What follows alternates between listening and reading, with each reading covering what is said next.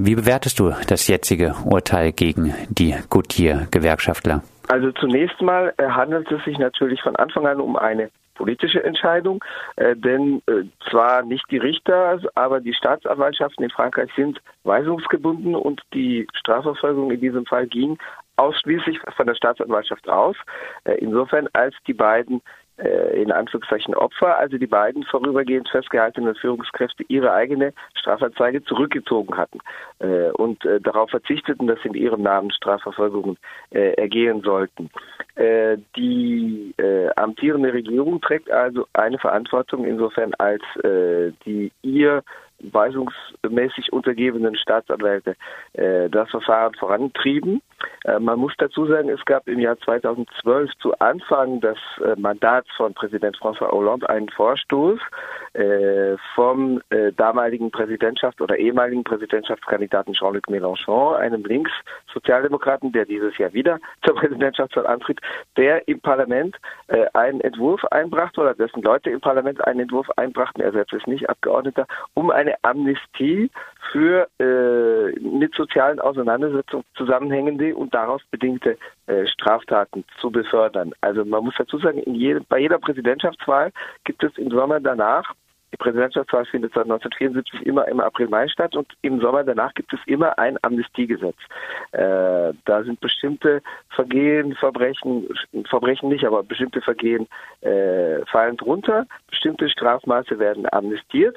Äh, in jedem Jahr werden bestimmte Sachen ausgeschlossen, zum Beispiel Vergewaltigungen, äh, die, äh, Sexualdelikte und so weiter. Also so, die Vergehen werden amnestiert und bei den äh, Verbrechen können, kann vom Strafmaß äh, runtergegangen und von einem Teil des Strafmaßes abgesehen werden. Und Hollande hatte sich dafür entschieden, dass zum Beispiel sogenannte sozialbedingte Straftaten, also zum Beispiel Straftaten bei sozialen Auseinandersetzungen Betrieben nicht eingeschlossen werden. Und äh, damit die nicht ausgeklammert bleiben, gab es eben diesen Gesetzentwurf. Darüber gab es Verhandlungen mit der Sozialdemokratie, die sich anfänglich darauf einzulassen schienen. Dann hat sie es aber auf den Senat, also auf, in das Oberhaus verwiesen, das äh, nicht das letzte Wort hat gegenüber der Nationalversammlung als entscheidender äh, Parlamentskammer. Und dann äh, wurde aber 2013 offen beschlossen, diesen Gesetzentwurf in den Orkus zu verbannen.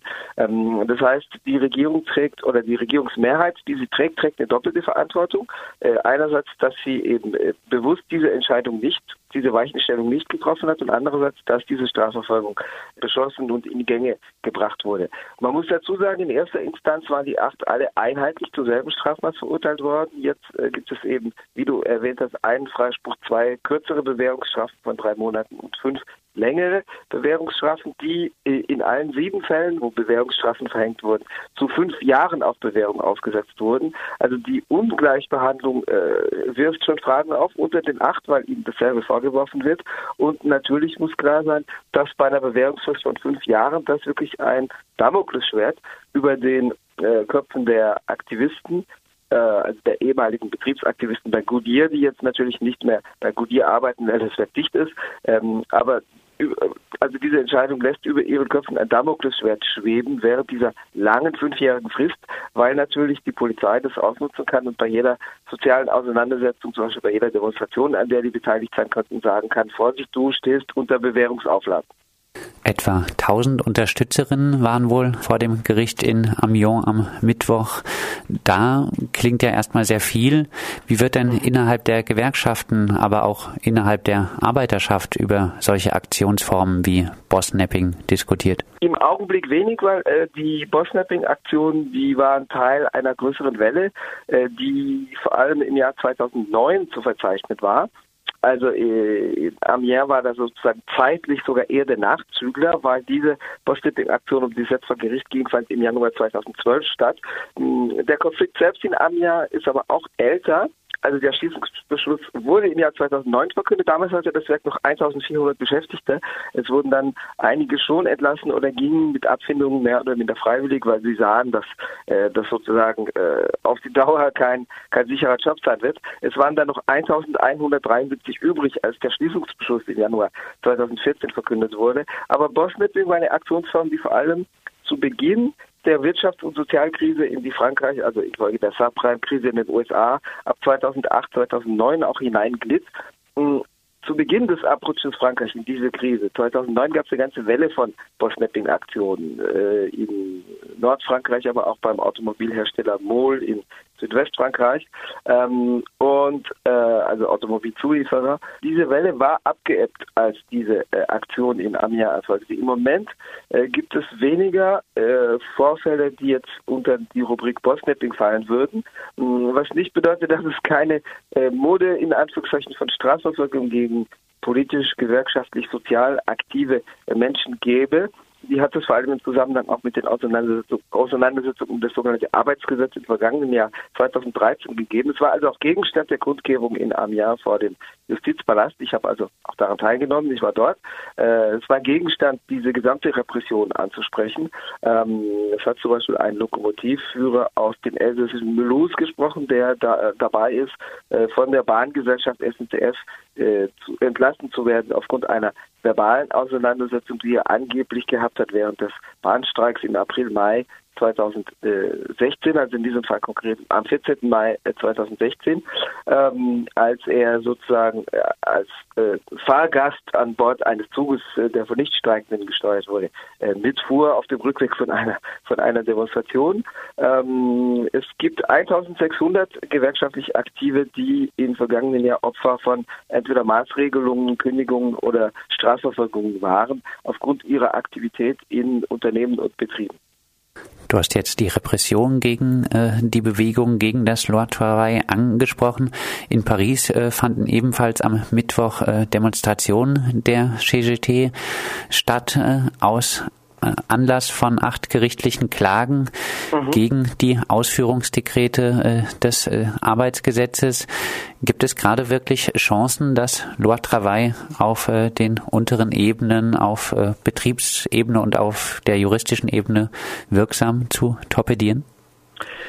Wirksam, das äh, steht noch dahinter. Das ist eine große Frage. Mutmaßlich nicht. Äh, die, es handelt sich um eine Verfassungsbeschwerde von acht Mitgliedsstrukturen des Dachverbands CGT, äh, die nicht den Gesetzestext selber betreffen, weil der ist bereits durch das Verfassungsgericht durchgewunken worden, Anfang August, am 4. August 2016. Am 8. August wurde dann das Gesetz in Kraft gesetzt durch die Unterschrift, durch die Unterzeichnung durch äh, Staatspräsident François Hollande. Dadurch, dass der Gesetz selber bereits als angeblich verfassungsmäßig erklärt wurde, äh, äh, lassen sich jetzt die Ausführungsdekrete, die äh, jeweils in einzelnen Punkten das mehrere Regeln attackieren und äh, diese Verfassungsbeschwerde betrifft also die Rechtmäßigkeit der durch die Regierung beschlossenen Ausführungsdekrete. Es ist durchaus möglich, dass punktuell Regelungen torpediert werden, aber das Gesamtbauwerk wird dadurch nicht ins Wanken geraten. Äh, allein schon deswegen, weil eben, wie gesagt, der, der Gesamttext als solcher schon durchgewunken worden ist. Es geht jetzt natürlich um die Detailregelung, die das Nähere regelt. Äh, da lässt sich vielleicht das eine oder andere wegbiegen. Die andere Frage ist, was davon in den Unternehmen umgesetzt wird. Äh, das ist noch zu früh, insofern als die meisten Ausführungsdekrete erst jetzt am 1. Januar äh, veröffentlicht wurden oder in Kraft traten. Ähm, bestimmte Sachen sind jetzt in Kraft, die spektakulär sind, wie zum Beispiel das Eindampfen des Wirkens der Arbeitsmedizin. Bislang gab es für jeden Lohnabhängigen in Frankreich einen Antrittsbesuch äh, bei der Arbeitsmedizin. Äh, und äh, dann wurde aber gesagt, das ist zu schwerfällig, äh, unter anderem unter Verweis auf die zahllosen kurzen Zeitverträge, wenn äh, Zeitverträge für drei Monate geschlossen und dann erneuert werden oder wenn neue äh, Zeitverträge zwischen demselben Unternehmen und den Lohnabhängigen abgeschlossen werden. Also die Tatsache, dass die dann jedes Mal zum Antrittsbesuch mussten, wurde als schwerfälliges Element ähm, benannt, wobei natürlich eine andere Lösung wäre, sozusagen die Prekarität aus diesen Arbeitsverhältnissen rauszunehmen. Aber statt einem Antrittsbesuch, wo die frisch eingestellten Arbeitskräfte jetzt untersucht werden, gibt es nur noch äh, Informationsbesuche, wo denen sozusagen der Inhalt eines Faltblatts äh, dargelegt wird. Und es gibt nur noch medizinische Antrittsuntersuchungen für äh, Lohnabhängige auf sogenannten Risikoarbeitsplätzen, was aber dafür sorgt, dass zahlreiche Arbeitsplätze als nicht risikobehaftet eingestuft werden, obwohl es eben äh, von motorischen Störungen, äh, ergonomischen Problemen bis zu Depressionen und psychischen Problemen äh, eben äh, Problem, gesundheitliche Probleme, sowohl die körperliche als auch die seelische Gesundheit oder psychische Gesundheit betreffend, äh, in äh, nahezu allen Arbeitsverhältnissen geben kann. Das ist zum Beispiel was, was symbolkräftig ist, was alle Arbeitskräfte betrifft, was jetzt in Kraft ist seit dem 1. Januar. Andere Regelungen bedürfen äh, betrieblichen Vereinbarungen bzw.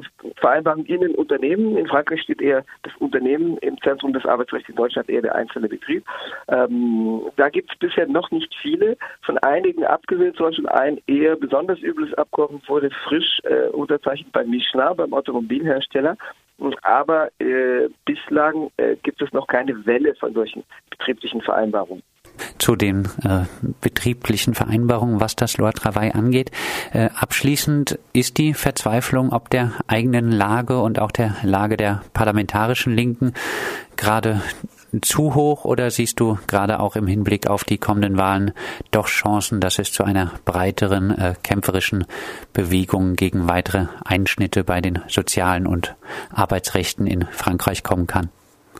Also zunächst nicht in der Form, dass es sich in der Wahl niederschlägt und dass es jetzt sozusagen ein breites, radikales Votum für irgendeine radikale Kraft gäbe. Da müsste es schon mal das politische Angebot dafür geben, was ich so nicht sehe, sondern es gibt eine zersplitterte Linke, Linke im weiteren Sinne, von der ein Großteil diskreditiert ist, weil die Sozialdemokratie äh, aus ihren fünf Regierungsjahren in zerfleddertem und weitgehend diskreditiertem Zustand rausgeht.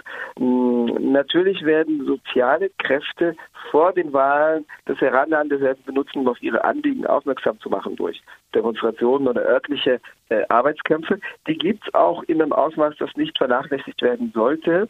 Also das äh, wird in den bürgerlichen Medien oft äh, völlig ungenügend äh, reflektiert und also wiedergespiegelt und äh, es wird völlig ungenügend darüber berichtet. Das kam zum Beispiel bei der Kundgebung in Amiens zum Vorstand, wo eben das Vorhandensein solcher lokalen Arbeitskämpfe angesprochen wurde. Es gibt also nach wie vor, ähnlich wie Anfang 2016 vor der zentralen Auseinandersetzung mit der Regierung um die Loi Travail, um das Arbeitsgesetz, äh, es gibt ähnlich wie damals ein Level von rund 100 örtlichen Kämpfen, die Tag für Tag pro Tag stattfinden, die aber durch die Medien weniger noch als damals, äh, die durch die Medien kaum wiedergespiegelt werden. Äh, es gibt zum Beispiel bei einem Kulturkaufhaus auf den Champs-Élysées in Paris, einem symbolträchtigen Ort, beim, bei der dortigen Filiale des Kulturkaufhauses FNAC gibt es seit 32 Tagen mittlerweile einen Arbeitskampf. Es gab in den Pyrenäen einen 64-tägigen erfolgreichen Arbeitskampf um Löhne und Arbeitsbedingungen in einer Klinik, äh, wo sehr viel errungen worden ist. Es gibt andere Kämpfe, vor allem im Bildungswesen. Da geht es vor allem um den Erhalt von Förderklassen in äh, sozial benachteiligten Zonen, wo es auf breiter Front Kämpfe gibt, die äh, Streiks von Lehrkräften, aber auch Mobilisierung zum Beispiel von Eltern einbeziehen. Das heißt, es gibt eine ganze Reihe von Kämpfen, die aber nicht zusammengefasst und gebündelt werden durch einen zentralen Konflikt, eine zentrale Auseinandersetzung mit der Regierung, wie das bei dem Arbeitsgesetz im vergangenen Jahr der Fall war. Soweit Bernhard Schmid, freier Journalist und Jurist aus Paris zur aktuellen Arbeitskampflage und zum Berufungsprozess gegen die acht Goodyear-Gewerkschaftler, die in Amiens mit Bossnapping gegen eine Werkschließung protestiert hatten.